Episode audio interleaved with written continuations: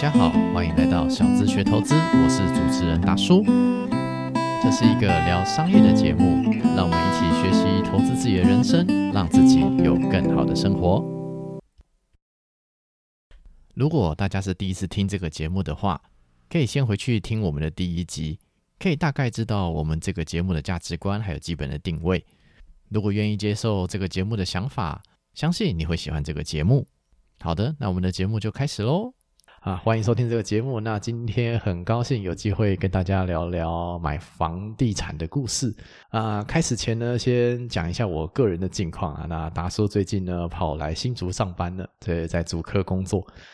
那最近来新竹上班之后呢，就是也跟很多老朋友们重新再联络。那江主任呢，正在高铁这附近呢帮大家盖房子。那他对买卖房地产啊，然后自己盖房子啊，有很多的见解。那我觉得蛮有趣的，所以请我们的江主任来介绍一下。那今天很高兴先请江主任出场，欢迎。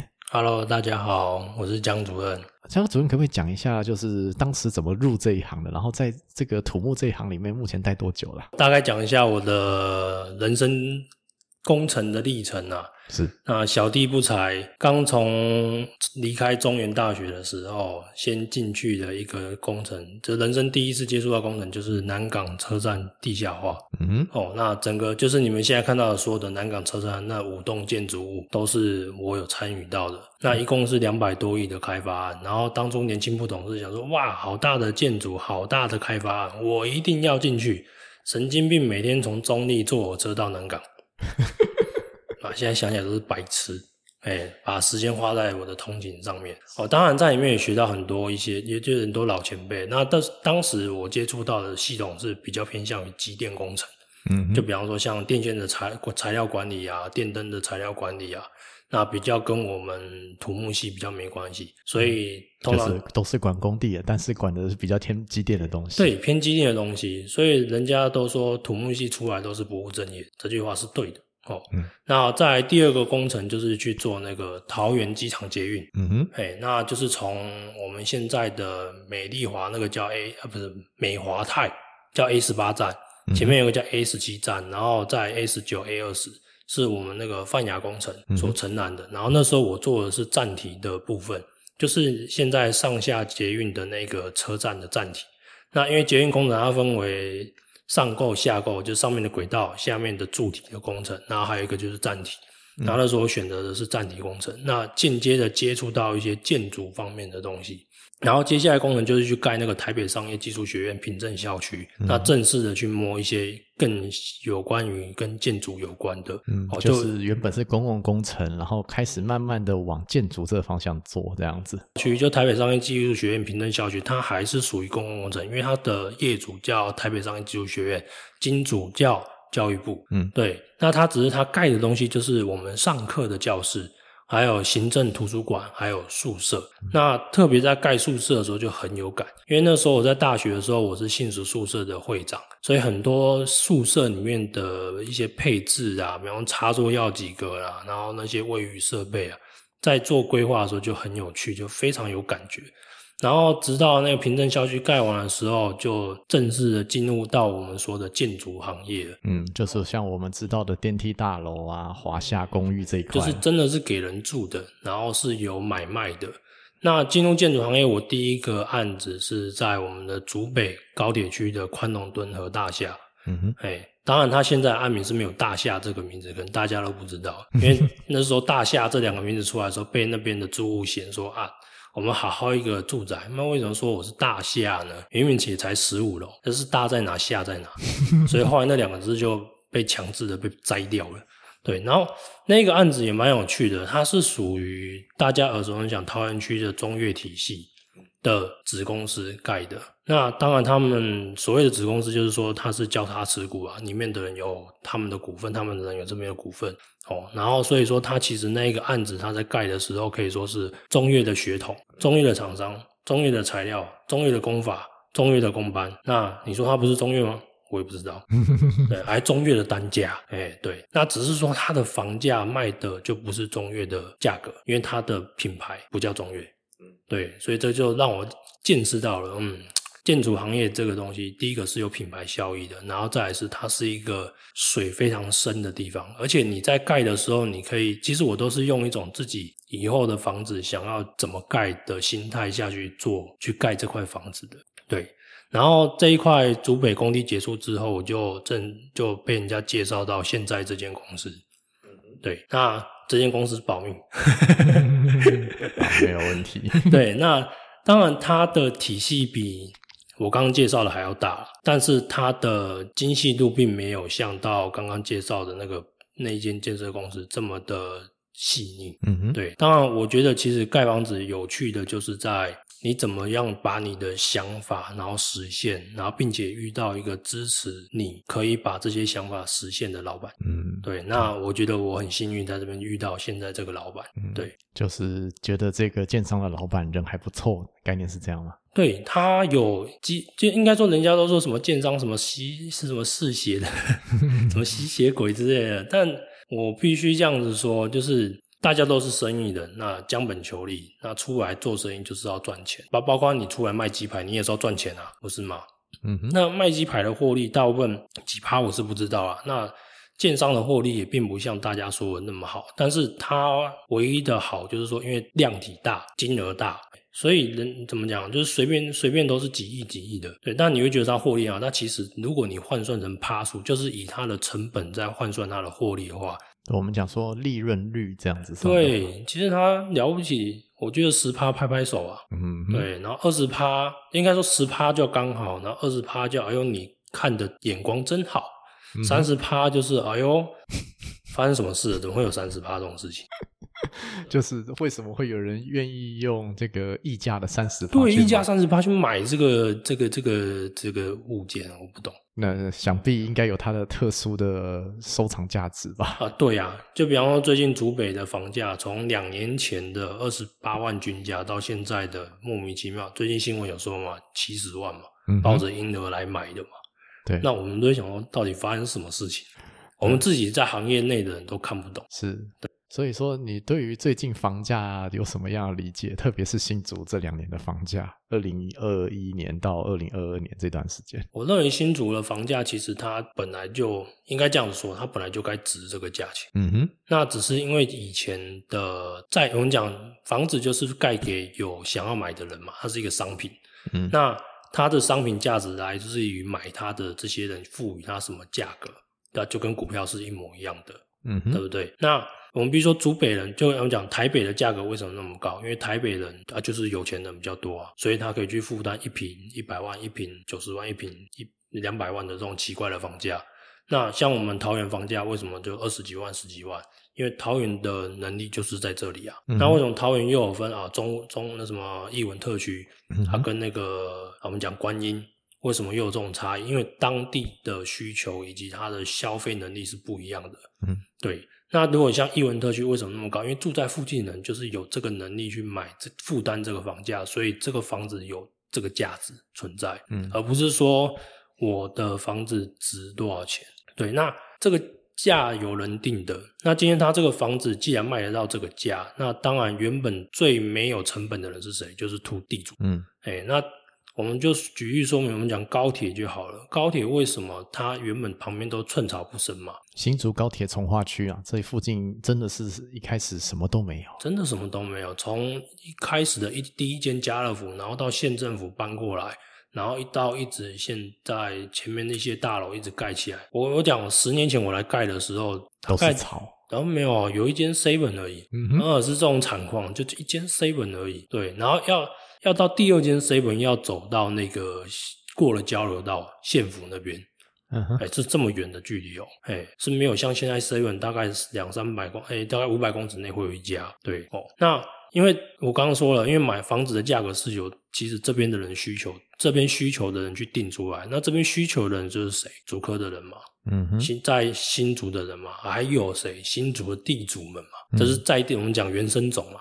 这些人是。原生种人，那他土地卖的那么多那么贵，那当然他的消费能力就有，然后他的子孙们就有这些消费能力，然后再加上竹科的薪水的的众所皆知啊，本来就是台湾最高的，所以他的消费能力本来就到这边。嗯，那当初为什么新竹的房价会上不来？是因为没有需求，竹科人不需要房子，他们觉得我把钱可能丢国外啊，或是去投资股票啊，或者是我就买个炫炮，买个车啊来开，都比买房子还有价值。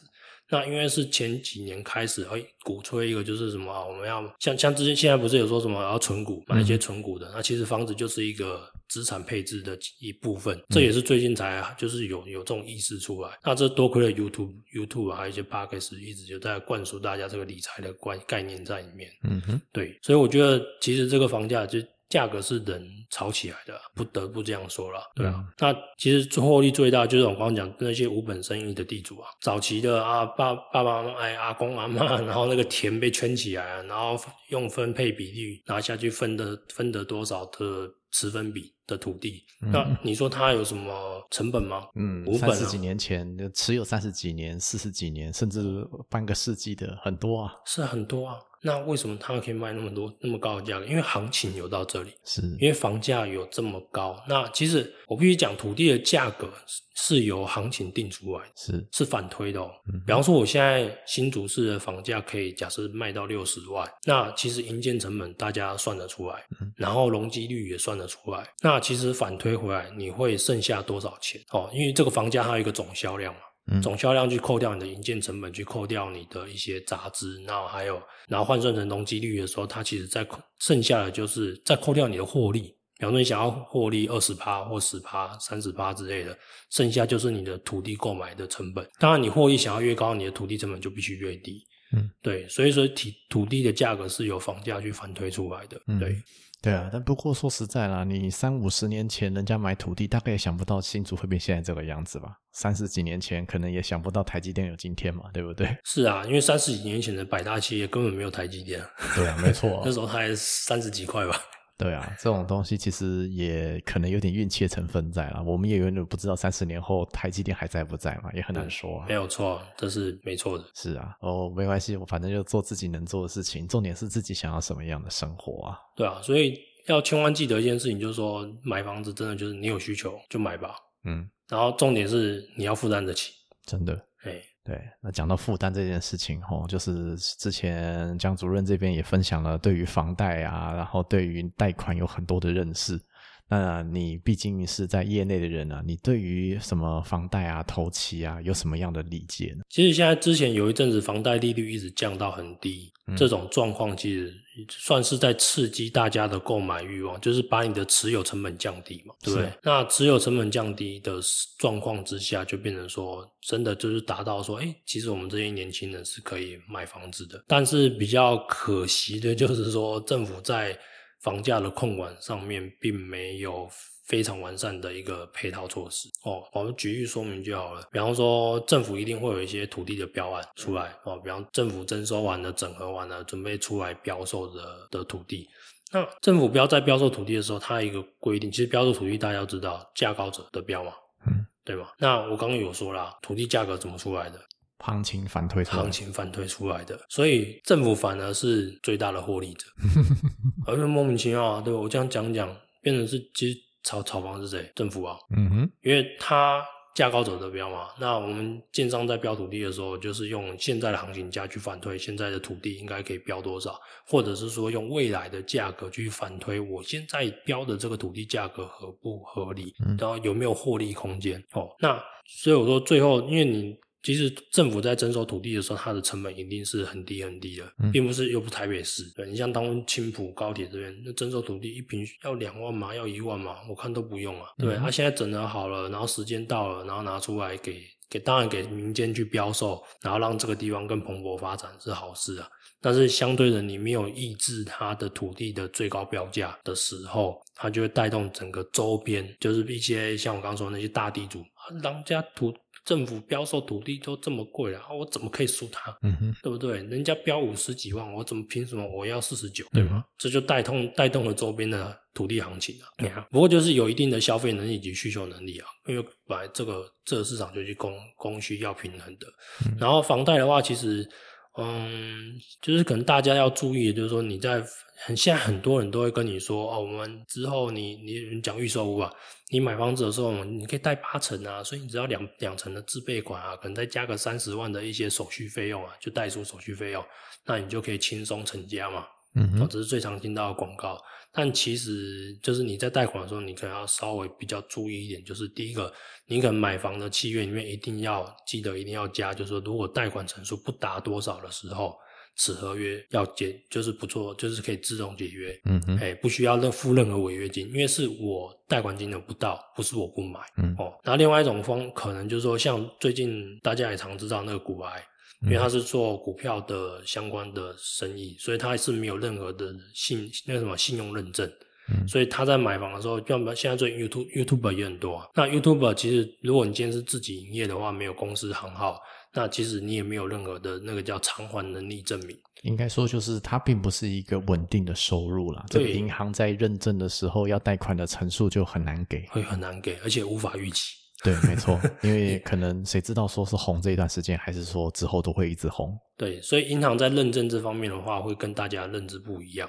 对，哎呀，银行比较讲的是稳稳定的收入，稳定的收入，就是说你今天就算你没有啊，你倒下去了，那你有没有稳定的这样？比方公司和公司，的话百大百大企业，那你会不会每个月有固定的收入？嗯，哎，那像我们这些，像 YouTube 他们就是做的是那些赞助啊，赞助商，或者是像广告的。东收入就比较不稳定，主要还是看发票了。对，所以后面越来越多 YouTube 都有开公司，因为他要开发票，因为你有开发票，就是你是一间公司，那你就有营收。你有营收的话，其实就会得到银行的认证。那还有一种就是，记得大家一定要去办信用卡，哎，你要养信用啊。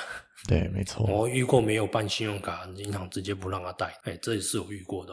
就算你现金满满，他也不让他贷哦。然后头款直接一次付掉，还是不给。嗯哼。哎，因为你没有任何信用交易。嗯嗯。哎，不过这种东西嘛，碰到就知道了，对不对？对。那你自己就是在业内嘛，工作这段时间，就是说，毕竟你是工地主任，所以人家今天买预售屋。也会来看看你盖的房子盖的好不好嘛，对不对？对。然后代销人员是什么时候会进来呢？因为大部分，比方说，人家想要买房的话，现在看到旁边的那个什么样品屋啊，然后再，然后就会有代销人员，就是带看说，哦，这个房子怎么样啊？哎，这个是我们的主任啊，就大家看到就是你嘛，对不对？那客户通常会想问什么问题？那你觉得客户问的问题可以问哪些问题会比较好？呃，其实我必须拜现在这些风风雨雨销售的，就之前像什么炒房啊的这些新闻所赐哦。其实现在大家买房会变得比较安心，因为法律越来越健全。嗯，哎，它很多其实政府在买房这个相关的法条，它已经一直有在进步了。哦，比方说像像你刚刚讲了，哦，我们想要买有预售屋，然后旁边会有一个很漂亮的接待中心，会告诉你说我以后房子在这里。那如果是假设是十年，我们讲早一点，十年前的操作模式，它就是一块地围个围里就卖了，就真的就卖了哦，它连建造可能都还没有，哎，然后后来因为有一些纠纷存在，比方说哦，可能就预售买的时候，结果后来发现，哎，建商怎么不盖了？我等于买了快半年了，怎么连动都没动？那就有一些买卖纠纷出来，所以现在已经变成说，如果你要销预售房子的时候，一定要有建造。嗯，如果没有建造的话，你就算是怎么讲？广告不实，因为你什么东西都没有，你不可以拿出来卖，你没有东西呀。你你要有建造，你才可以拿你的商品出来卖。哦，这是一个，所以现在的人比较不怕说买了一个空头支票在那边。那再是买卖合约内容的问题的话，因为也是因为最近炒房的问题，所以合约的完善度也越来越好。像以前就会规定说，哦，像最近受到大家重视的交屋保留款五趴，然后。有些代销都会跟你说，没有，我们要改五万。嗯哼，哦，其实这就跟房租的合约是一样的，就是一定要经过一些风风雨雨之类，然后由我们的那些行政单位人员，然后去进行一个修缮，所以我们的法条会越来越完善。那刚刚你有提到说，哎，然后如果今天买了一个预售屋，你如果遇到那一个工地的主任的时候，你应该要问什么问题会比较恰当？哦，我会建议你什么都不要问。怎么说呢？哦，很简单，因为你问什么问题都不对啊。也是啊，对啊，主任，我的房子有没有怎样怎样怎样怎样？好，我在盖盖这个房子，我一定就是对他尽心尽力，好好的照顾他，然后让他顺利的发展，然后之后交到你手上。是，那你希望从我口中问到什么？嗯，就是你期待什么之类的，还是说你希望像之前那些新闻说啊，我的梁灌到歪掉了，我的墙灌到歪掉，然后造成那个什么结构上的行为，结构上会有问题？你希望得到这种答案吗？嗯，我想应该是不想要吧。对对啊，所以不要知道比较好。哎，也不是说不是不要知道比较好，就是说我们应该正向鼓励说，如果今天你是自地自建的房子的话。你遇到你的自地自建的主任，你会问他什么问题？嗯，你应该说啊，主任辛苦了啊，感谢你啊，帮我好好帮我们盖，应该是这样吧？嗯哼，对啊，而不是像一个小大家是全民纠察队一样，然后拿相机一直往工地里面拍，看有没有酒瓶，我看那钢筋有没有生锈，我看那柱子有没有歪掉，有毛病吗？你如果今天自己家自己自地自建盖，你会这样干这种事情吗？我告诉你，那个厂商绝对在你的结构里面干了一些坏事。对，哎，很难。你在拍啊？你在看呢，你在问呢，我就丢一个瓶子进去，爽，对吗？是，其实就是我觉得这也是因为那个现在是一个知识爆炸的时代，所以变成说很多很多，包括这样，在网络上就很多教你怎么盖房子，嗯，对。然后我不知道你们有没有印象，大概一两年前有一个影片很红，就是有一个人，然后他在一块地上面，然后自己挖，然后用铁丝，然后用 夹板，然后灌浆。然后一大堆人传影片给我说：“哎呀，你们房子是这样盖的吗？”我说：“如果这样盖的话，要我干嘛？你来就好了，不是吗？对，因为你本身对结构也熟嘛。难道就像那个铁丝一样，这样捆一捆、绑一绑，然后就这样放进去？那搭接长度都不用看的，是啊，对不对？号数不用对的，支数不用对的，怎么可能呢？嗯，对啊，其实就是工地还是有很多专业和细节啦。对啊，其实大家说是怕偷工减料嘛，但其实最后还是看的就是人啊。是真的，之前有一个三五线上房屋那个什么 Ted，他就有说过，其实你要买一个好房子，看的不是建商，嗯，要看主任是谁，嗯，哎，再好的建商都会有比较差的主任，对。对啊，那反过来就是说，就算是那个坏那个什么不好的奸商，也可能会有好的主任。是，所以一切一切真的都看人。对啊，对，所以我觉得大家要尊重啊，就就像我们刚刚有聊，你要尊重专业，你要尊重自己，那自然你的你的你想得到的东西就会受到人家尊重。然后你尊重主任，你尊重人家专业，自然你盖出来的房子就会是你尊重出来的的那个品质。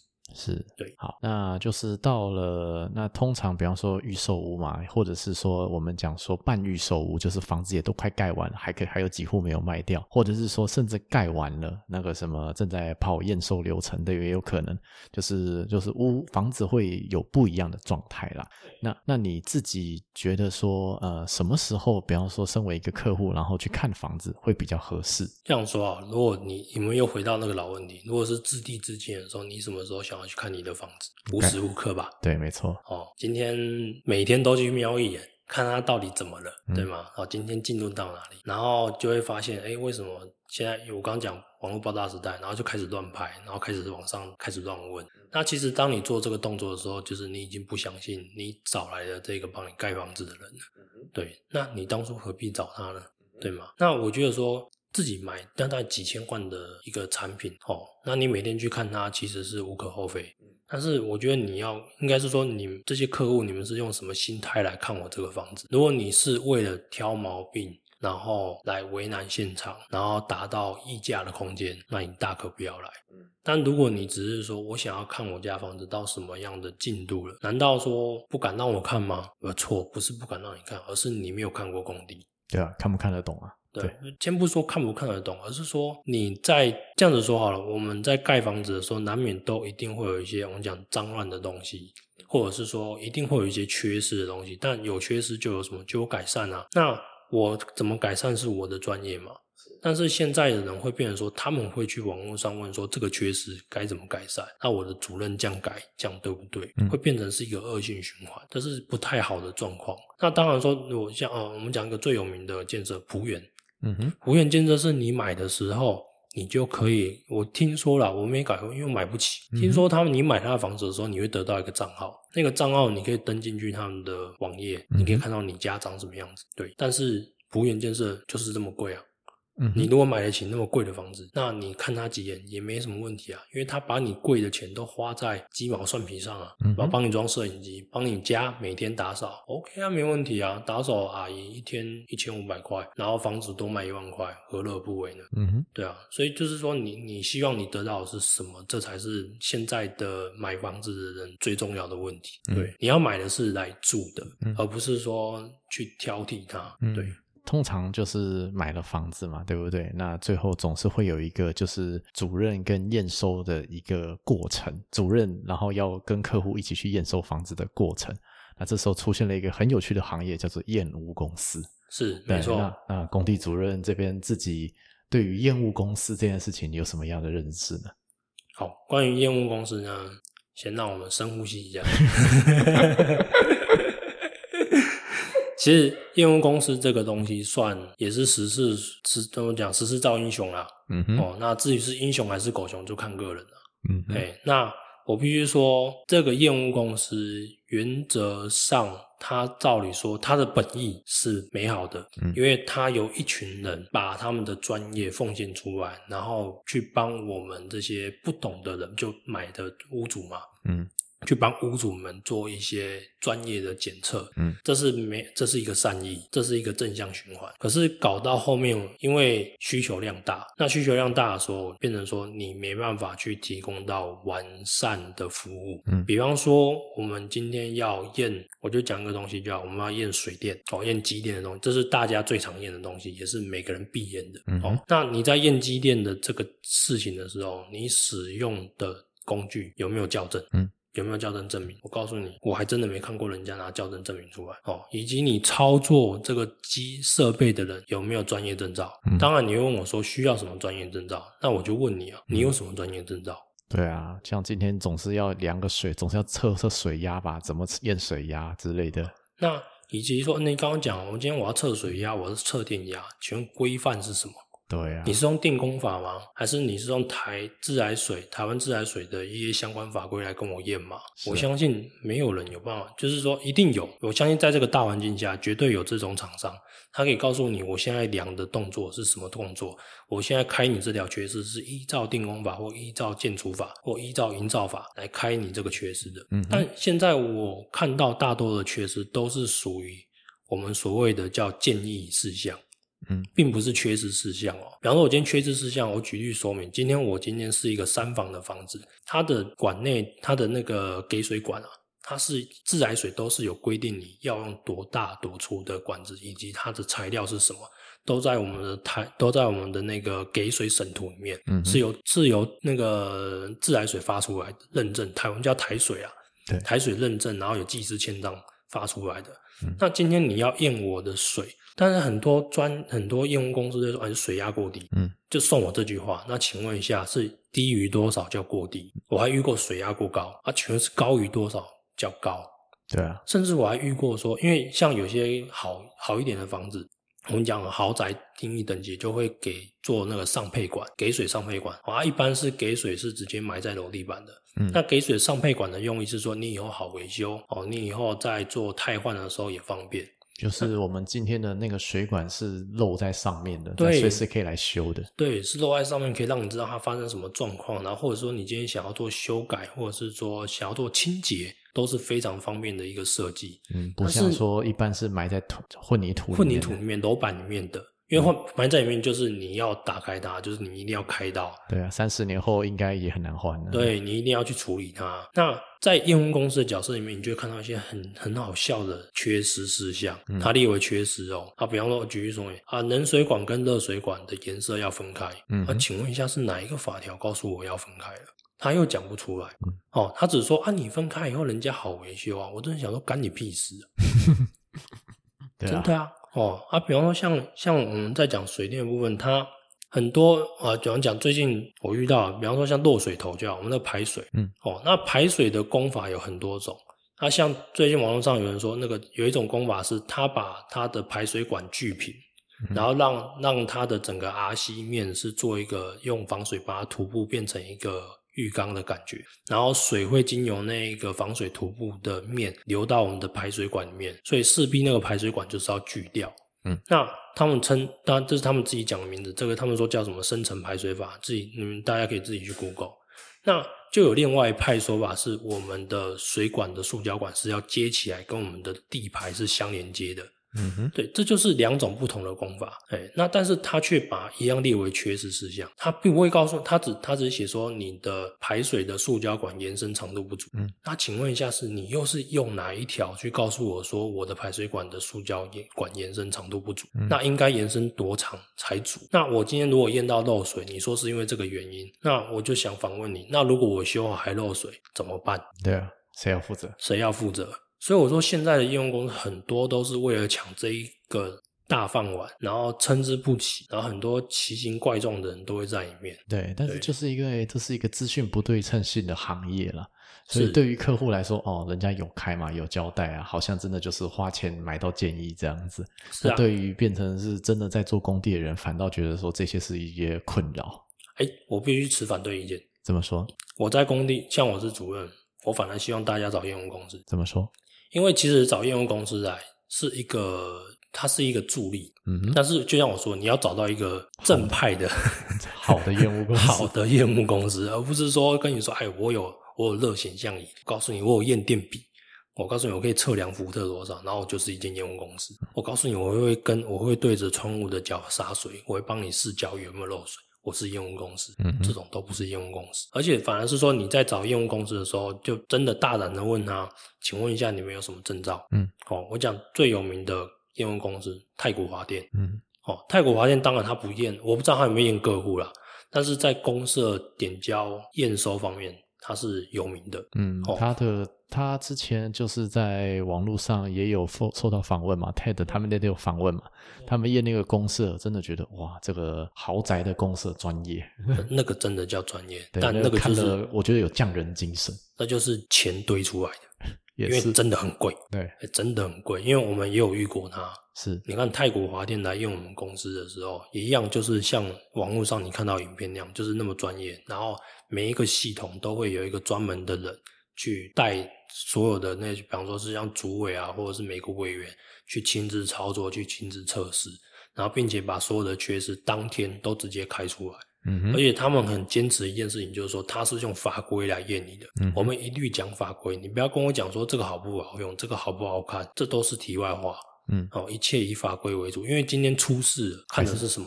法规是。对，消防法规、电工法规都看的是这些的，嗯，所以你看哦，他去验的每一个人，他们也会强调，我们每一个人，我验消防，我消防技师在，对吗？那我问你，你验屋公司的时候，你有什么技师在？因为现在并没有所谓的验屋技师，没有这个东西，但是有一个东西叫做验屋协会，嗯，哦，大家可以去 Google 看看，验屋协会他们自己有推一张叫验屋师，嗯，但是他并不是受。国家认证就并不像结构技师、土木技师、工地主任，他现在还是一个民间单位发的一个证照。对，它只是一个认证，是，哎，就跟你去参加救国团的那个认证是一模一样的。嗯哦，但是他们有受到专业的训练，但至少我觉得这些人是呃，怎么讲啊？至少有受训过嘛。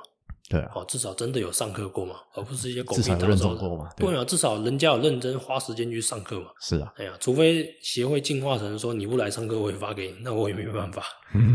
但是基本的水准，他们在我相信他们的如果协会是有有在做这个教材的话，应该是一定有一定的基本的水准在，而不会去写一些很奇怪的事情出来。对，因为其实业务公司。我们我们我刚刚讲了，我只想反对意见是，我喜欢验屋公司，因为验屋公司它带来的就是一个标准，嗯，就像太古华电，它就是标准，它熟读这些法规的事情，它会告诉你说什么是正确的。那以及建设公司，它因为建设公司负责的范围有很多很多很多，那人只要是人，一定会出错，所以我们需要专业的人来帮我们做查验。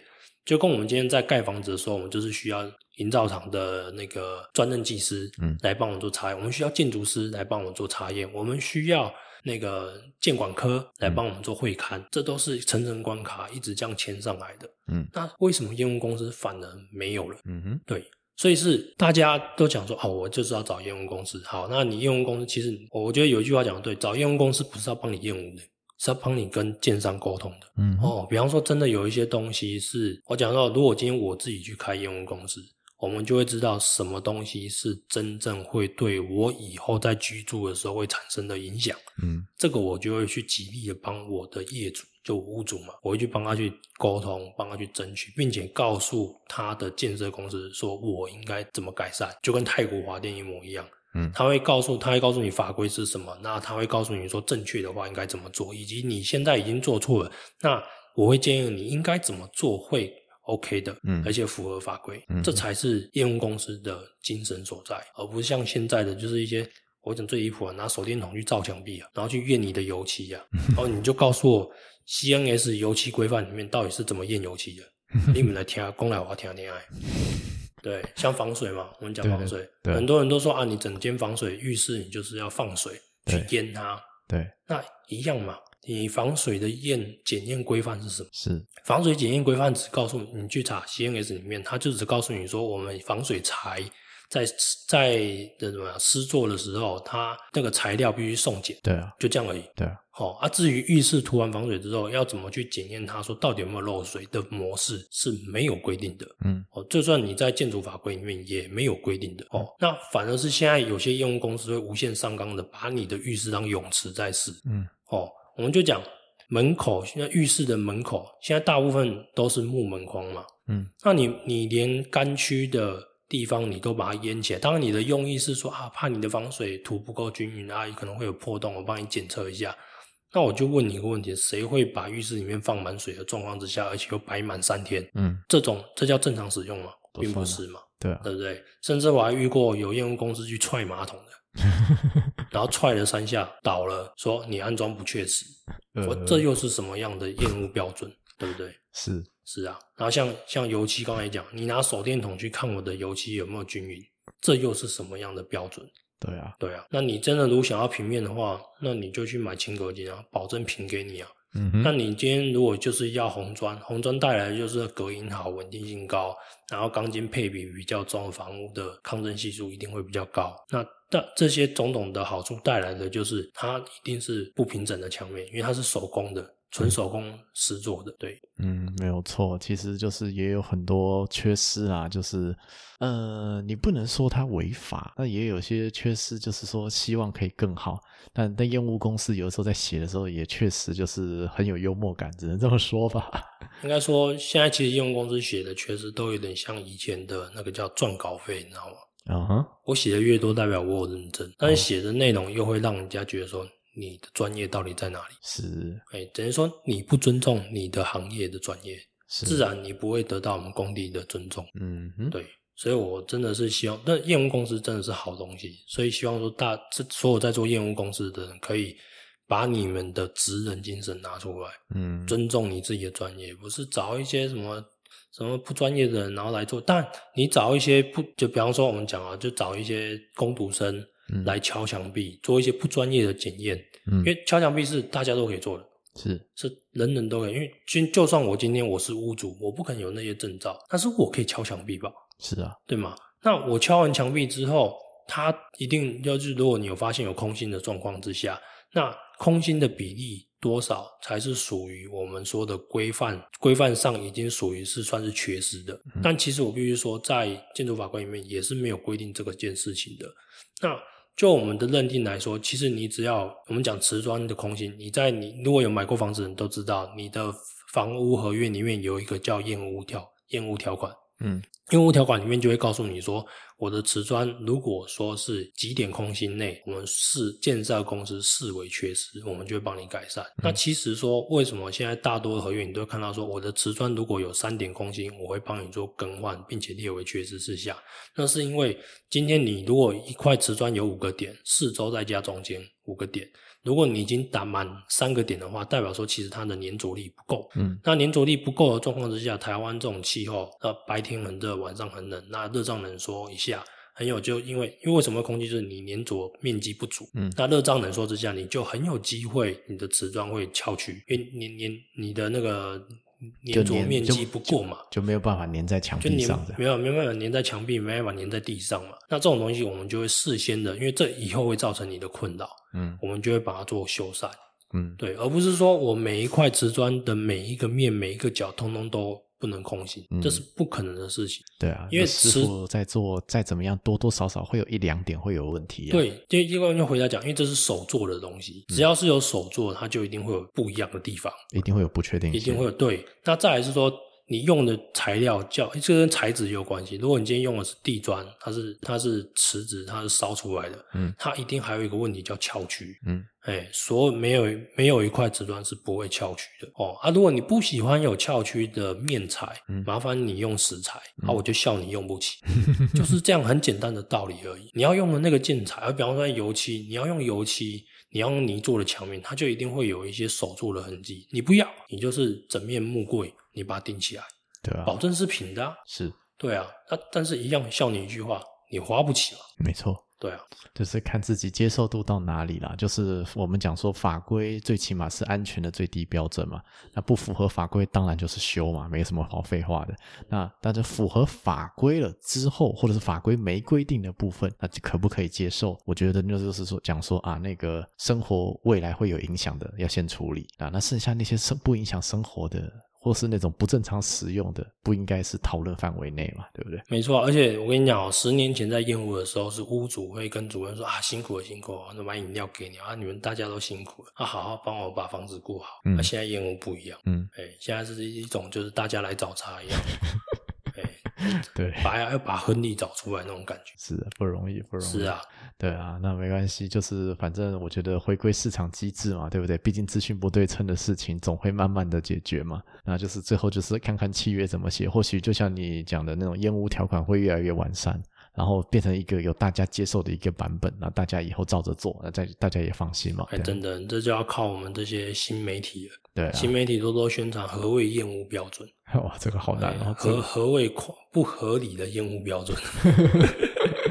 这是一个很大的问题。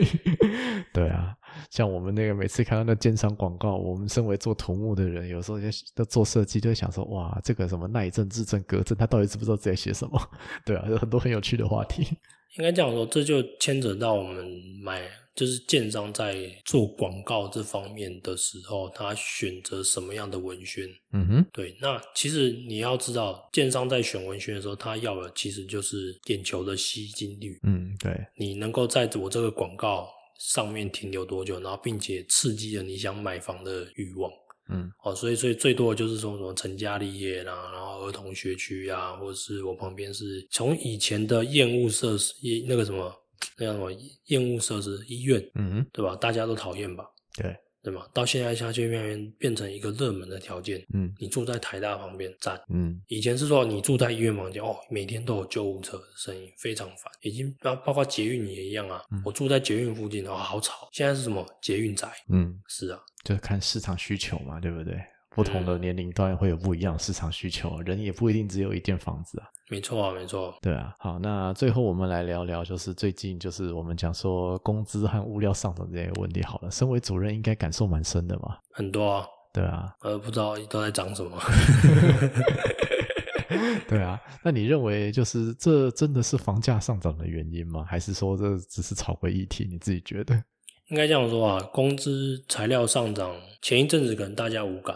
因为那时候五谷杂粮还没涨，然后一直直到现在五谷涨，小那什么小黄玉一直上来嘛，嗯，对不对？现在开始跟民生有关，所以大家终于认知到何谓通膨。嗯，那前阵子钢铁在涨，水泥在涨，然后包括我们的大宗原物料在涨的时候，其实一般人是感受不到的。对，包括连玻璃都在涨，那个细啊，玻璃的细材料也在涨，铜也在涨。嗯，哎，因为这些都跟民生都没关系，所以大家真的无感。那其实那一波我们已经承受了那一那个那个涨幅的压力了。嗯，那其实说材料涨幅到底有没有像新闻说的那么夸张？嗯，我想大家自己去买看看就知道了。嗯哼，哎，你去正宇五金行就好了，你去查一下他两年前的，我们讲工工具的材料，或者是说一包水泥的材料，跟现在的单价差了多少？嗯。对，这你去查了就知道了。所以真的不是我们建商在那边夸大，就是夸大我们的用语，是并没有，就真的是涨了那么多。嗯，包括工资也一样，人家说什么啊，现在工资涨到什么几千块啊，然后两三千都找不到人啊。我说句老实话，我还真的在我的工地花了一工五千块请来的泥做工，嗯啊，还真的不怎么样。但我真的花了五千块，为什么？因为我要做，因为我们工地就是要的是进度嘛。嗯，那我要顾到这个进度，刚好它又是我的要进，就是非好不可。要进就是说，今天只要这个 delay 一天，后面就全部都跟着 delay 了。对，这是一个非常重要的，所以真的就是拿钱去砸，就拿钱去砸。对，那因为。你说我没有这个工班吗？我工地有没有这个工班？有，我有这个这一种技能的工班在我的工地。但是大家有大家的事情要做，嗯，可能就是别的工地也有事嘛，对不对？对他们可能比方说啊，该抹内墙的去抹内墙，该抹外墙的去抹外墙。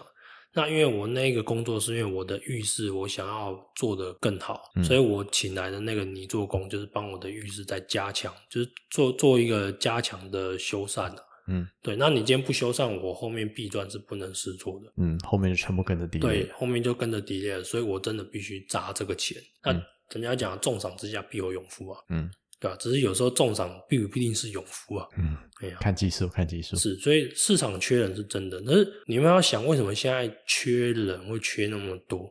如果你今天你是一个人事人事的人啊，嗯，好，比方你是做人人资的，我相信你应该也会有感。啊，争不到人，争不到好的人，哎，争到的人也是一些很奇怪的人。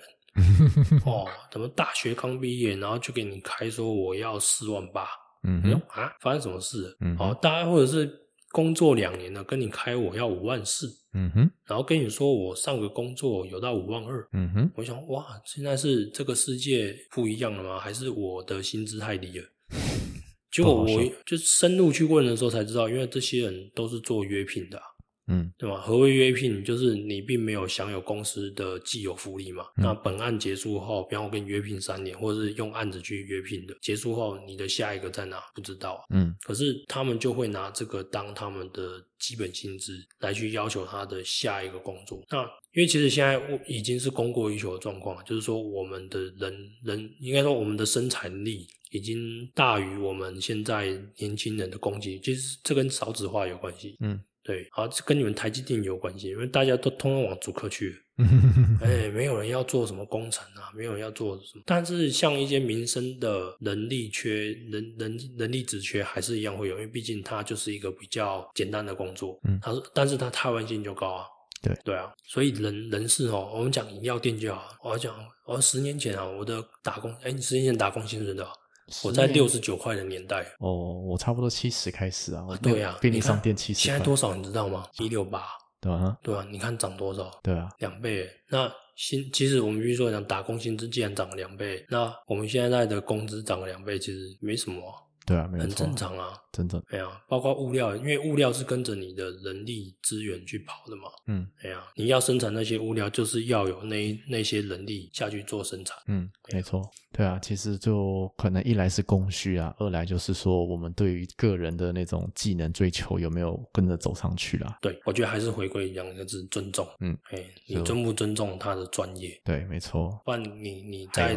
尊不尊重自己的专业？哎，对你尊不尊重自己的专业？对，尊重自己，人自尊重自己，别人也会尊重你嘛，对不对？对，没有错。好，那今天那还有没有什么想要分享的呢？应该说你还有什么想问的吧？哦，哎，你问的我全都答，自己回家慢慢剪。好啊，好啊。包括你想买房，你也可以直接问。好啊。现在适不适合买房？好，我告诉你，没有适不适合，只有你买不买得起。没有错，哎，你跟我说我现在想买竹北，你买得起吗？这好难的问题啊！对啊，如果今天你买得起，我告诉你就买；如果你买不起，但是我会问你你有没有需求。嗯，如果假如说你想要成家立业，或者说你想要一个安定的居所，嗯，就因为有些人是有居所才会有那种有家的感觉的人，嗯，那你就去买，但是请你买你能力所及的，嗯，还不要开杠杆。不要开太大的杠杆嘛！我跟你讲，现在会有一种很好玩的情况发生，但我不知道会不会出现。是因为我刚好讲啊，其实购买预售屋的成本太低。是哦，那太低的状况之下，其实就像我们说，就是你是融资嘛，嗯，你会想说，哦，反正我两年后我又有薪又又有薪水进来，那我就可以付这个头款。那请问一下，如果两年后紧急反转，你又付不起这个头款，那其实你现在你在算你的自己的融，这是什么容许那个容许能力的时候，在算自己的薪水的时候，yes，你是用现在去算，你没有算到未来，嗯，所以当你。趴下去，趴下去的时候你是倒，然后倒之后银行就跟着，就是开始，就会像中国大陆一样，什么一百几百人拒缴房贷，嗯，哎，然后而且现在大家会发生一个状况，就是如果你想买房，我也呼吁大家一定要买大集团，嗯，何谓大集团呢？不用我说吧，就是十位不喜欢的那几家，哦，为什么它叫大集团？是大到台湾不可能让它倒，是哦，你想，你可以想象远雄如果倒下去会发生什么事？哦。首先，大巨蛋就倒了。对，你就会发现啊，首先很多银行跟着倒。对，哎，银行跟着倒的时候，就会发生很多连续连锁效应，就像现在中国一样，银行倒了会发生什么效应？大家都知道，钱领不出来，连钱领不出来，就会开始有抗争出现。那台湾因为是一个自由民主的国家，所以也不可能出现像一些镇压的动作。嗯，对，所以这是一个很可怕的事情。嗯，所以你去买这些大集团的时候，哎。现在我们讲工料上涨、土地上涨的时候，到底谁是最后的？谁是最后在笑的那一个人？真的不知道。对，没错，很难说哦。所以你现在如果真的有想买房的人，请你一定要买大集团的。嗯，哦，像我刚讲浦原，我就直接讲元雄。嗯，哦，新复发，甚至于宝咖咖。嗯哼，你就是买它，因为它不会倒啊。嗯，它可以保证说我的房子就是会顺利的交到你手上，可能会比较慢，因为缺工缺料是。常态大家都缺，但是他一定会，他的资金是足够的，他会撑到把它盖完，然后交到你手上。嗯，甚至于有可能像之前五年，哎，五年前、六年前有个房地合一税第一次的时候，嗯，那个时候是台湾房市直接往下荡，那时候还甚至发生发现一些发生一些退屋的事情。哦，你可能买十八万，然后退完屋之后再用十六万买买回来，哦有这种事情发生。对，但是能够撑过这个阶段的人，永远都是大者很大的那些集团。所以大家在买房会发现，近几年、近近一年哦，很多你没听过的建商，嗯，哎，那那一种建商出来，就是当然他一定有资本，他才能够出来盖房子。可是。他的资本足不足够，他完成这个建案，并且交到你手上？问号啊，这是问号啊。对，就是买预售屋，建议还是买大品牌啦。那如果房子已经完成的话，那再说嘛，对不对？如果今天是成屋的话，那可能就是看他，我们讲最近新闻讲了一屋二卖嘛，对，他已经成屋了嘛，但是他因为建商缺资金嘛，所以他原本卖的那些低价，他就不理他，我就想办法不交屋给你。嗯，哦，拒绝让你交，然后再拿去卖给一些比较高的，因为以房价飙涨嘛，拿去卖一些高单价的，嗯，哦，然后然后等于说就是两边都收钱啊，但是低价的那一个终究钱会还给他，但至少我是赚钱的，对，那这种就是比较没有财，就是说比较没有财力的建商在玩的事情，嗯，对，那也有可能是人的问题啊，或反正或者是误会之类，这我们就不得而知。但是其实买房子最重要的就是因为你是毕生积蓄。所以真的就是像之前有人讲啊，就是要旅保啊，好像我刚讲一定要买大集团的啊，因为在这个风风雨雨的现在这个环境下，能撑下去是最重要的哦。包括你去找半年前的新闻，你一定会看到那种什么预售屋要七年后才可以交屋哦，连这种东西都出来了。嗯，哦，那大家就知道了，到底这一个建商它的资本够不够？不好说，不好说哦。那因为。为什么我会说不好说呢？是因为其实每一个建案它都是一个投资标的物，确实，对。那每一个建商其实他就是一个投资人，那他在讲求就是说我今天把这笔钱投进去的时候，我什么时候可以回本，对吗？那回本之后要干嘛？再找一个下的标的物啊。对。所以我怎么可能会让我的标的物在那边？简单说，你就套山顶嘛。你就是套了山顶，所以才有可能会时间拉那么长，想说看有没有下一波可以解套。嗯，只有这种可能性。对，所以大大家买房子真的就是拜托，千万不要欧北北哈。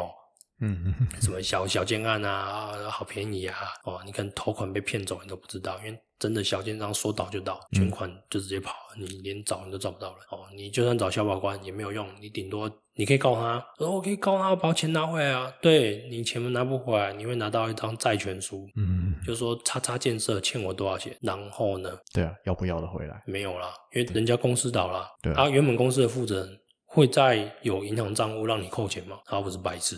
对啊，啊对啊，哦，所以真的，因为买房子是人生大事哦，做好功课，真的。对，好，那今天那非常谢谢江主任今天精彩的分享，那也谢谢各位听众聆听，在这边跟各位听众说声再见喽，拜拜。好，大家拜拜。希望今天的内容对大家有一些小小的启发。如果喜欢我们的节目，欢迎在 Apple Podcast 上面留下五星留言，多订阅、多关注、多分享、多赞。让我们一起学习投资人生让自己有更好的生活。我们下一期节目再见拜拜。